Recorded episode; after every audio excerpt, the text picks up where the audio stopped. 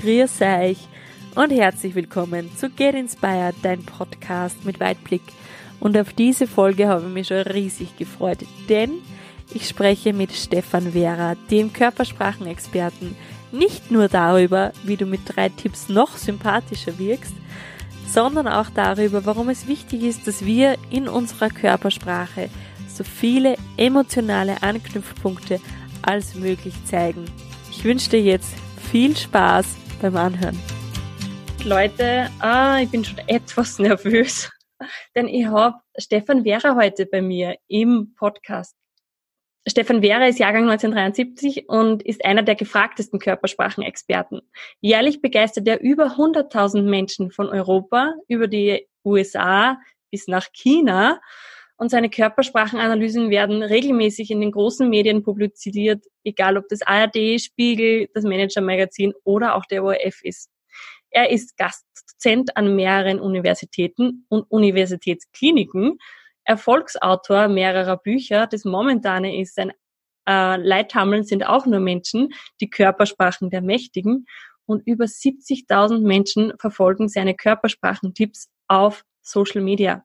Ich durfte ihn schon zweimal live erleben und darf euch sagen, er hat mich nicht nur durch seine humorvolle Art sofort mitgerissen, super fasziniert hat mich auch die wissenschaftliche Erklärung über das Thema Körpersprachen. Herzlich willkommen, Stefan Vera. Danke, dass das du da bist. Danke für die Einladung. Jetzt habe ich da ganz peinlich andere Dinge tun müssen, weil es ist ja diese Lobeshymnen ganz am Anfang.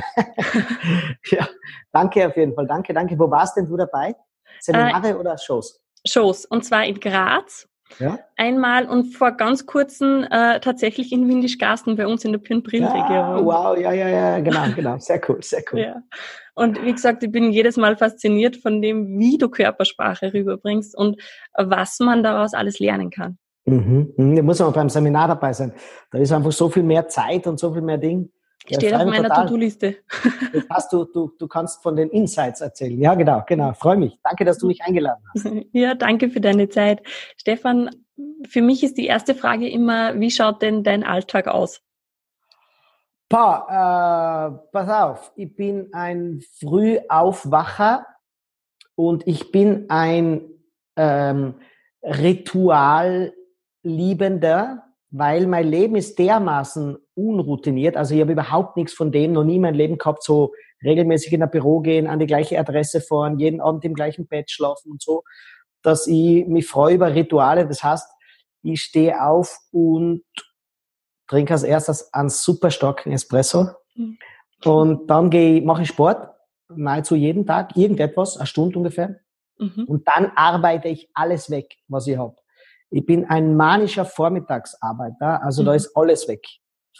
Und ab Mittag wird's entspannter, wird's relaxter. Ähm, auch interessanterweise die kreativen Sachen, wie Bücher schreiben oder, oder neue, äh, mit Leuten reden und Schlüsse, Schlüsse ziehen, das mache ich gern am Vormittag. Und äh, ja, äh, früh schlafen gehe, was für mich echt hart ist, ist, du warst bei zwei Abendveranstaltungen mhm. dabei, ist die Abendveranstaltungen, weil die beginnen dann, wenn mein Biorhythmus eigentlich nach unten geht, ab 20 Uhr ist bei mir, eigentlich bin ich gebaut, da Ruhe zu geben. Und dann gibt man nur mal bis halb elf Full Power. Und was die Adrenalin und so, da kommt man nicht runter. Also das ist mein, mein Tagesablauf. Ähm, beruflich ist es so, dass ich jeden Tag woanders bin, also quasi mhm. jeden Tag. Mhm. Ähm, ich freue mich über die Vielfalt in meinem Job. Du hast ja ein paar Dinge erwähnt. Äh, manchmal habe ich Vorlesungen, sehr viele Pressegespräche habe ich. Ähm, ich triff Menschen, um über Körpersprache nachzudenken. Und ich gebe mein Wissen weiter. Also mhm. ich bin so eher so der Mittler zwischen der Wissenschaftswelt und der, und der, der Bevölkerung. Ähm, ich glaube, in den, im Journalismus nennt man das Wissenschaftsjournalisten. Ähm, ich, ich erzähle es den Leuten einfach genau, wie du es erklärt, äh, wie du es schon vorher erwähnt hast. Dinge, die eigentlich zu abstrakt, die eigentlich zu unpraktikabel sind, bringe den Leuten ähm, ins Bewusstsein. Und, und mir war also wichtig, dass du erwähnst, dass es wissenschaftlich korrekt ist, weil in der Körpersprache, das weißt du, ist dermaßen viel Halbwissen verbreitet. Ähm, wenige Richtungen, die äh, man auch wissenschaftlich untersuchen kann, sind dermaßen mit Halbwissen durchsetzt wie die Körpersprache. Und ich habe es mal als mhm. Aufgabe gesetzt, den Leuten relevantes Wissen, wissenschaftlich korrektes Wissen zu geben, aber so, dass sie dabei eine Gaude haben. Und so ist mein Alltag halt. Mega. Also das, das mit der Gaudi haben, das haben wir definitiv, jedenfalls ich habe Tränen gelacht jedes Mal und finde das auch total spannend. Du hast ja sehr, sehr viele, ich meine, Körpersprache ist ja ein Riesenthema. Ähm, Gibt es da irgendwas, gibt es da einen konkreten Tipp, wenn man jetzt sagt, du hast eine Führungskraft vor dir, wo man äh, sagt, die Führungskraft kann alle Mitarbeiter abholen oder gibt es solche Generalisierungen eigentlich gar nicht? In der Körpersprache gibt es dazu einen konkreten Tipp und zwar, weil du es jetzt so konkret gestellt hast, die Frage. Eine Führungskraft will alle oder möglichst viele Mitarbeiter abholen, für sich gewinnen. Da muss man die Vielfalt erhöhen. Ich erkläre es an einem Beispiel. Wenn du Führungskraft bist und du hast ein Team neu übernommen und du bist halt eher so der Zahlen, Daten, Fakten Mensch, alles sehr kurz und so weiter. Jetzt äh, gibt es wahrscheinlich Leute, die, die, äh, die auf das total stehen. Weil wenn du jetzt den Leuten sagst, du bei mir, ah, jetzt bin ich beim Mikrofon angestoßen, ähm, es gibt Leute, die, die werden auf das stehen, Zahlen, Daten, Fakten. Weißt, wenn du da reinkommst und sagst, bei mir ist das Montagmorgen-Meeting, kein langes Herumgelaber, nur kurz Zahlen, Daten, Fakten. Die werden sagen, wow, endlich ein Chef, eine Chefin, die nicht lang herumlabert, wir kennen gleich, wir wissen gleich, was Sache ist. Es wird aber in dem Team auch ein paar Leute geben, die genau in dem Moment dann sagen, boah, jetzt haben wir aber nur mehr Nummer. Irgendwie, ich, ich habe überhaupt nicht mehr das Gefühl, dass, dass ich wichtig für die Leute bin.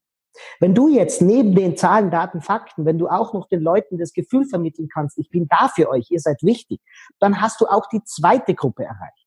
Mhm. Aber es wird eine dritte Gruppe geben, die sagen, boah, früher war es lustiger. Wir haben mehr Spaß gehabt bei der Sache. Jetzt ist irgendwie nur mehr Zahlen, Daten, Fakten. Wenn du jetzt auch noch Humor an den Tag legen kannst, Späße machen kannst, dann wirst du auch die dritte Zielgruppe erreichen. Und das könnt ihr jetzt natürlich endlos weitererzählen.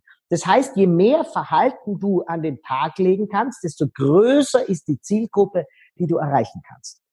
Jetzt lege ich das um ähm, auf Politiker zum Beispiel. Manche Politiker, nehmen Donald Trump, der kann eine Sache wahnsinnig gut, nämlich die aufgeregten, die verärgerten Amerikanerinnen und Amerikaner abholen. Mhm. Das macht er viel besser wie alle anderen. Die haben einfach das Gefühl, ah, der versteht uns genau.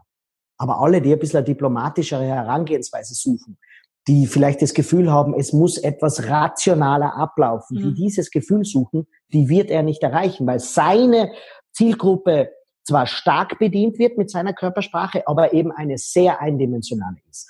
Das heißt, das habe ich jetzt bildhaft gemacht, für jeden Chef, für jeden Menschen, der viele erreichen will, du darfst nicht nur sagen, ja, so bin ich halt, sondern du musst dir überlegen, was kann ich machen, dass ich allen äh, oder möglichst vielen etwas gebe, dass die einen emotionalen Anknüpfungspunkt finden. Und das passiert hauptsächlich über die Körpersprache. Mhm. Super spannend. Wenn du jetzt sagst, man sollte also quasi facettenreich sein, kann man das irgendwie lernen? Äh, bringst du uns das dann bei oder wie funktioniert das? Also erstens grundsätzlich mache ich Folgendes, ich bringe euch nur wieder das bei, was ihr als Kinder alle konntet. Mhm.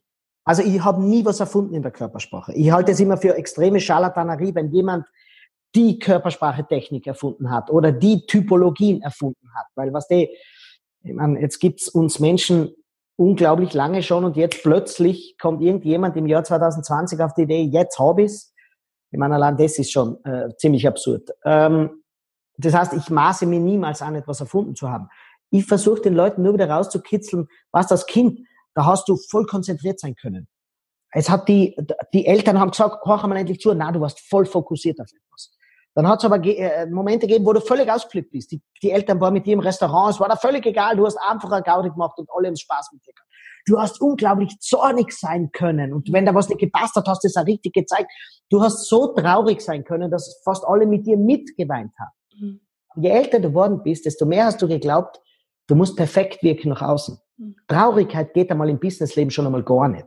Das heißt, du lernst es zu unterdrücken. Ärgernis, das bleibt nur mehr die geballte Faust unterm Tisch und am Abend vielleicht ein, zwei Glas Wein, dass es vergisst.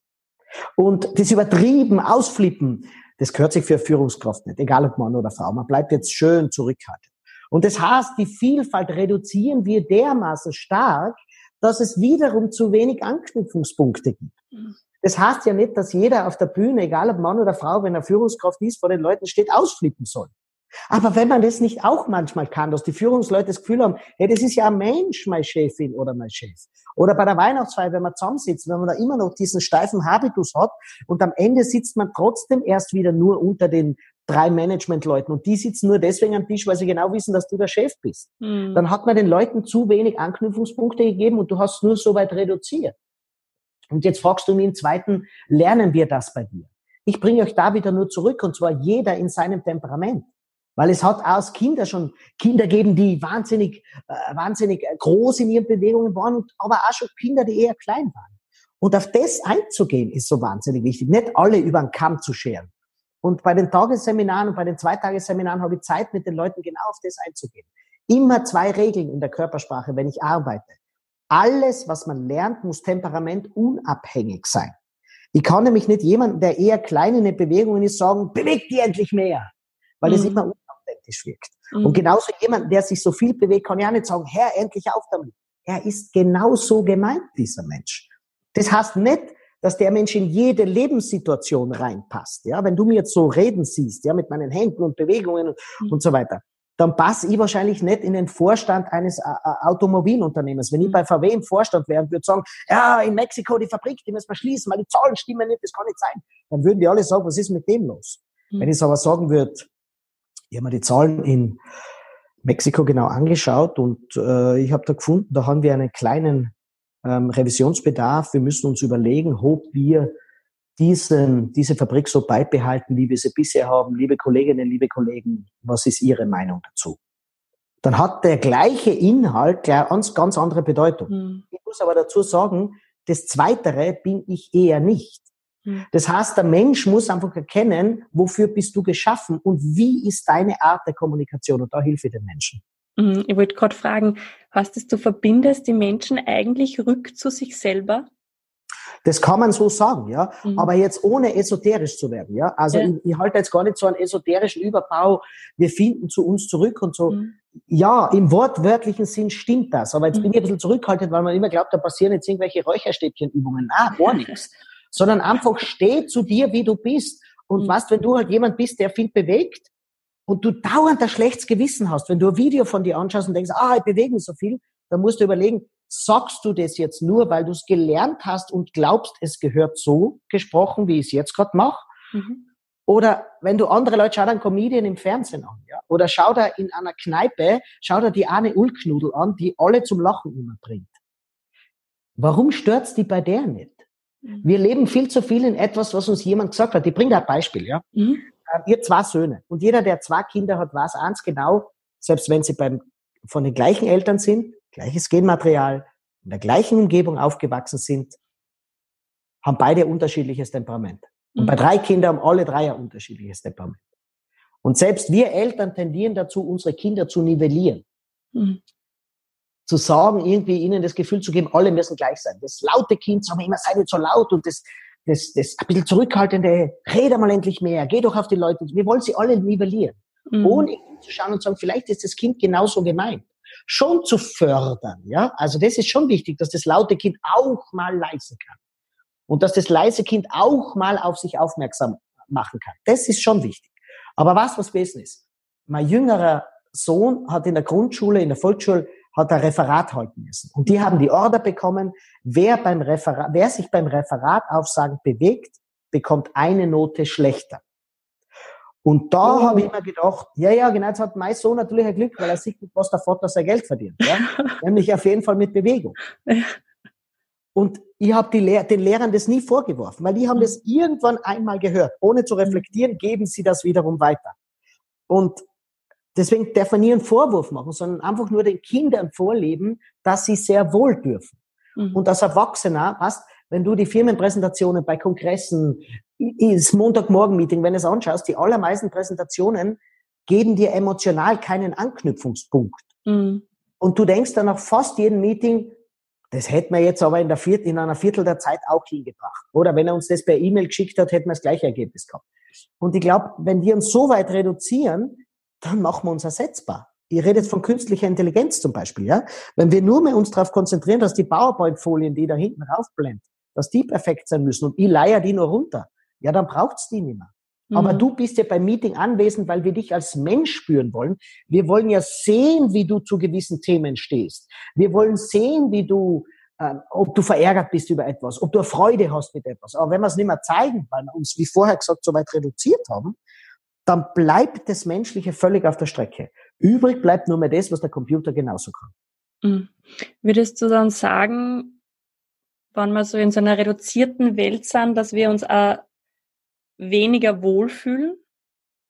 Das ist definitiv so, mhm. ähm, dass wir uns wohler fühlen, wenn wir ein wenig freier sind. Mhm. Aber, jetzt kommt ein großes Aber, wir sind auch ein Rudelwesen. Mhm. Wir müssen immer sozial kompatibel bleiben. Also was man nicht machen darf, also wer das jetzt als Freibrief sieht, dass, ja, wie ich bin, so bin ich, und wenn ich halt einen Grant habe, dann sage ich das auch jedem. Und wenn mir jemand am Nerv geht, dann sage ich das auch jedem. Da gibt's ja so eine so eine, Denkart, die nennt sich, ich weiß es nicht genau, die nennt sich bedingungslose Ehrlichkeit oder so etwas. Mhm. Hast du das schon mal gehört? Sag ja, das heißt so, ja, bedingungslose Ehrlichkeit, da anscheinend, also da lernen halt Leute, dass es im Leben einfach das Beste wäre, immer und überall die volle mhm. Wahrheit zu sagen. Und da muss ich sagen, das ist völlig unmenschlich. Mhm. Weil wir als soziale Wesen neben dem gesagten Wort auch parallel immer mitbekommen, wir halten zusammen. Mhm. Bring da ein Beispiel, zwei Beispiele bringe Das erste ist, wenn dein Kind vom Kindergarten kommt und etwas gezeichnet hat. Dann sagt jede Mama und jeder Papa, wow, ist das schön. Aber seien wir ehrlich, objektiv ist eine Kinderzeichnung nie schön. Mhm. Das schaut aus, wie wenn es in Kuli, wie wenn du in der Hosentasche in Kuli nicht zugemacht hättest. Ja. Es ist objektiv nicht schön.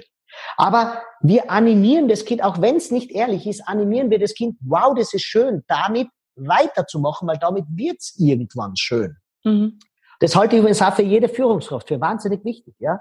Wenn du den neuen Mitarbeiter hast, sag ihm nicht von Anfang an, nein, nein, wir machen das anders. Nein, das haben wir bisher so anders gemacht. Pass auf, das musst du auch noch lernen und nein, das geht auch noch nicht so. Sondern bestätige ihn einfach, wow, das ist unglaublich gut. Wir werden uns sogar mal anschauen, ob wir das jetzt nicht auf deine Art machen.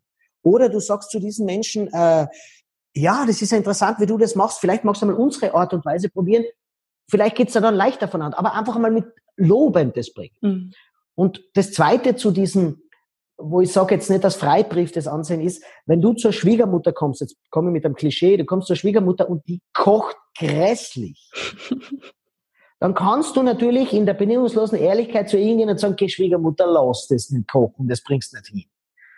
Dann riskierst du auf der hast zwar, warst zwar ehrlich, aber du riskierst auf der anderen Seite am sozialen Auseinanderdriften, nämlich nicht nur mit der Schwiegermutter, sondern mit deiner Partnerin und mit deinem Partner genauso. Mhm. Ähm, und deswegen lügen wir ja immer wieder. Und deswegen bin ich überhaupt kein Freund davon, dass wir alle glauben, wenn ich einen Grant habe heute in der Früh, dann muss das jeder in der Firma mitkriegen, dass ich heute einen Grant habe. Stellen wir uns einmal vor, du schaust Fernsehnachrichten an und der Moderator, die Moderatorin wird, weiß ich nicht, wer angefressen, weil sie eine Mieterhöhung gekriegt hat und sagt in die Kamera einfach ein, ich weiß was, jetzt bin ich angefressen, der Vermieter hat mir eine Erhöhung gegeben, lest euch die, die Nachrichten halt im Internet. Ende der Sendung. Du wirst bei den Moderatoren nicht merken, in welchem Zustand sie sind. Mhm. Und deswegen sage ich, wir müssen sozial kompatibel sein.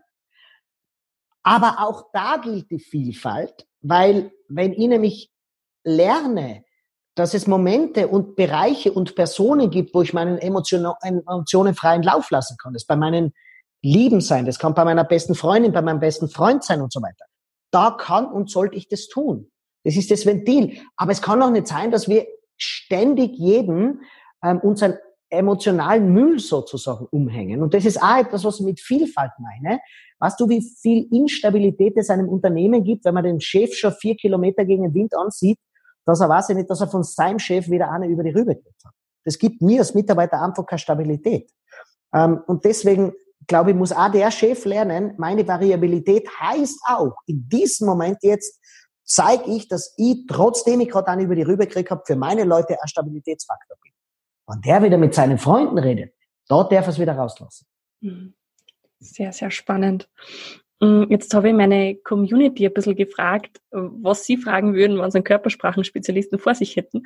Ähm, darf ich da, da ein, zwei ja. Fragen stellen? Logisch. Und zwar, die, die eine Frage ist, wo liegt die Faszination in der Körpersprache und warum ist es wichtig, diese zu verstehen? Mhm.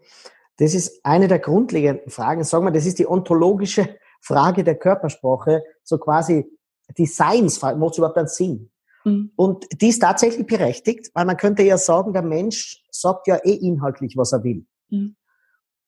Aber jetzt sage ich äh, dieser Followerin oder dem Follower von dir, wenn dein Partner oder Partnerin zu dir sagt, ich liebe dich, dann sagen wir genau bei dem Punkt, dass es inhaltlich korrekt war. Mhm. Aber irgendwie wirst du das Gefühl haben, boah, jetzt weiß ich nicht, ob ich das glauben soll oder nicht.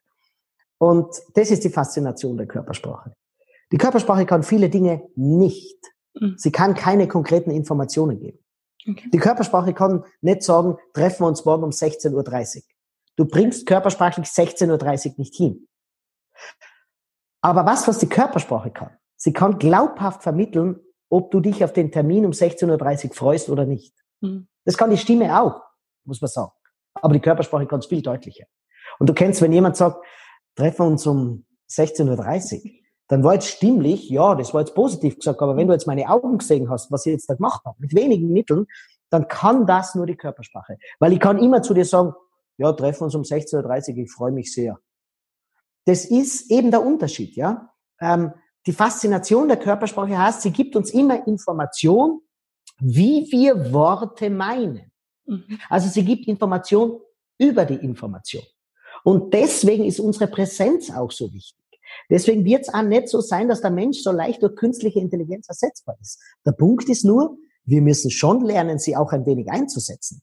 Wenn man nämlich in der Firma das Gefühl hat, man wird nie gehört, dann hat es nicht damit zu tun, dass du schlechte Ideen hast. Mhm. Es hat damit zu tun, dass du vor deiner Idee dich nicht als so relevant gezeigt hast, dass die Leute sagen, wenn du den Mund aufmachst, dann schauen wir mal hin.